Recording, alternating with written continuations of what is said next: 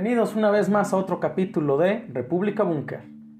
En los pasados días se dio lugar una reunión sumamente importante que concierne al planeta respecto a las relaciones entre los Estados Unidos y Rusia. El ambiente geopolítico estuvo a la expectativa en el encuentro que sostuvieron el presidente ruso Vladimir Putin y su homólogo estadounidense Joe Biden, el cual se llevó a cabo en Ginebra, Suiza.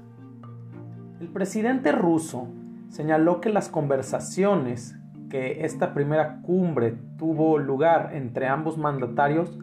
fue positiva y que buscarán abrir un diálogo sobre ciberseguridad.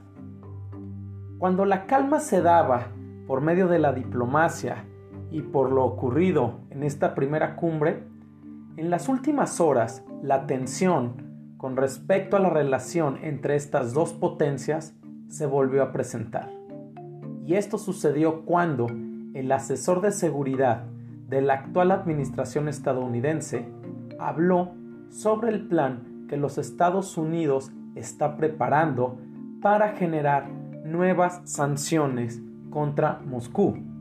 justificándose a través de acusar presidente Putin y a su gobierno como el mayor responsable de haber envenenado al oponente ruso Alexei Navalny. Es por eso que hoy tendremos como tema Rusia y Estados Unidos, una guerra fría que hierve. En las últimas semanas, el panorama geopolítico ha tenido su epicentro en Rusia y sus alrededores. El tema de hace algunas semanas de Bielorrusia, más allá del penoso acontecimiento del avión desviado para detener a un opositor de Lukashenko, es un tema donde el gobierno de Minsk ha encendido los focos rojos de una zona en efervescencia continua y más cuando se ha desatado las declaraciones por parte del ministro del Exterior de Rusia, quien ha declarado la existencia de que hay una guerra híbrida contra Rusia y Bielorrusia, lo que ha llevado a los dos países a coordinar sus esfuerzos para garantizar su seguridad. Los servicios de inteligencia rusos y bielorrusos están decididos a aumentar el trabajo conjunto frente a la agresividad que está teniendo Occidente contra sus naciones y sus gobiernos y que según ellos intentan desestabilizar la situación tanto política y socioeconómica en los dos países. Es esto por lo cual la cumbre entre Rusia y los Estados Unidos era más que necesaria.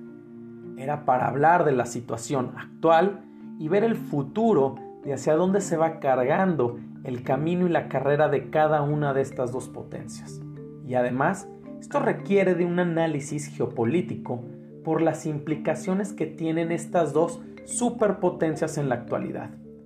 Pues no solo están en juego las relaciones bilaterales entre ambos países, sino la carrera económica, armamentista, tecnológica y de vacunación que han hecho que hoy en día estén enfrascados en otra guerra fría que hierve cada día más y más.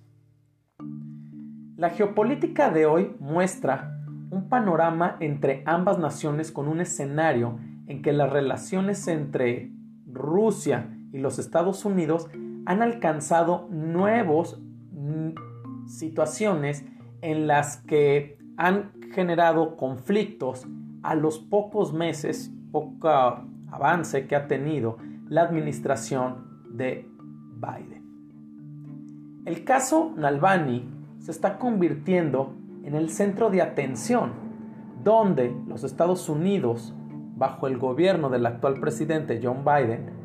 ve la oportunidad de presionar a Rusia y sancionarla, mientras que su contraparte en Moscú no ve polémica ni debate en el tema del opositor ruso, y por lo cual un tribunal de aquel país dictaminó que dos organizaciones vinculadas a Nalbani son grupos extremistas. La tensión es evidente y la lucha por el tablero global por parte de estas dos superpotencias pone de manifiesto que cada uno piensa negociar, pero no ceder frente a su oponente. Por ahora,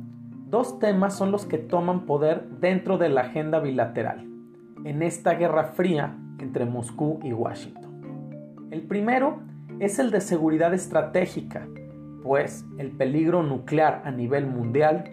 es sumamente alto. Aunque el tema del arsenal nuclear de los países es un tópico que se ha venido lidiando con él desde finales de la Segunda Guerra Mundial, hoy en día se observa una tendencia preocupante, dado el aumento en un 40% de las ojivas nucleares por parte de China y Gran Bretaña. A esto se puede añadir el dato de que Rusia y Estados Unidos poseen el 90% del arsenal mundial respecto a ojivas nucleares. Es por eso que ambos países deben asumir un papel jerárquico respecto al impacto global en este tema, cuando países como Corea del Norte, India, Pakistán, Israel e Irán aspiran a tener armamento nuclear o ya lo tienen. El contexto bélico en el que se encuentran parados Rusia y Estados Unidos actualmente es preocupante y desafiante, donde ambos países se envían mensajes de su poder en armamento. Rusia, por ejemplo, hace unas semanas desplegó eh, tres de sus bombarderos Tu-22M en la base aérea en Latakia, Siria. Por su parte, los Estados Unidos y sus aliados europeos llevaron a cabo la operación Cielo Aliado, dirigido por bombarderos de la Fuerza Aérea de los Estados Unidos, donde cerca de 100 aviones de 22 países miembros de la OTAN se juntaron para sobrevolar todos los países que integran la Alianza del Atlántico Norte en un lapso de 12 horas. El segundo tema dentro de la agenda bilateral es el que puede desequilibrar la balanza y llevar las deterioradas relaciones entre estos dos países a otro nivel. Eso es el tema del proyecto Nord Stream 2, el gasoducto que unirá Rusia con Alemania. Nord Stream 2 es el nombre con el que se conoce un gasoducto que conectará Rusia con Alemania y Europa Central y del Este a través de 1.200 kilómetros por el mar Báltico, proyecto que ha sido muy controversial y duramente criticado por Estados Unidos y otros países. Las críticas frente a este proyecto se sustentan en que el gasoducto de dos líneas aumentará la dependencia de los europeos hacia el gas ruso, lo que Moscú podría utilizar para ejercer presión política, y esto es algo que Washington y Moscú saben perfectamente que será una moneda de cambio para controlar la política de Europa principalmente. Biden y su administración saben que este proyecto del gasoducto es un tema que pone contra las cuerdas los propios objetivos de seguridad energética de la Unión Europea.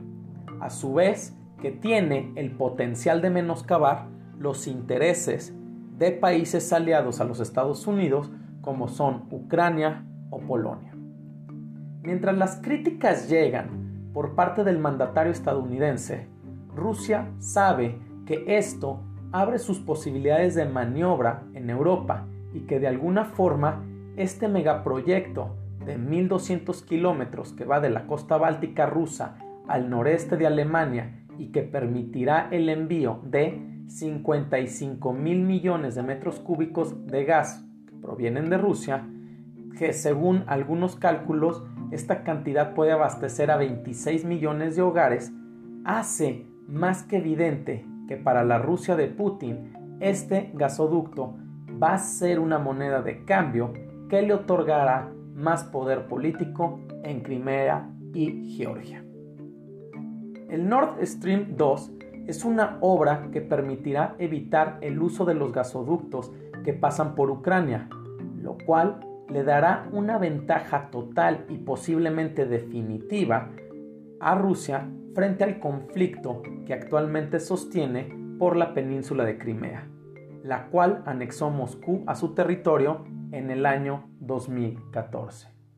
Un movimiento que pretendía hacer el gobierno de Biden era sancionar a Alemania, donde el gasoducto ya tiene un avance del 90%, con el fin de detener su construcción.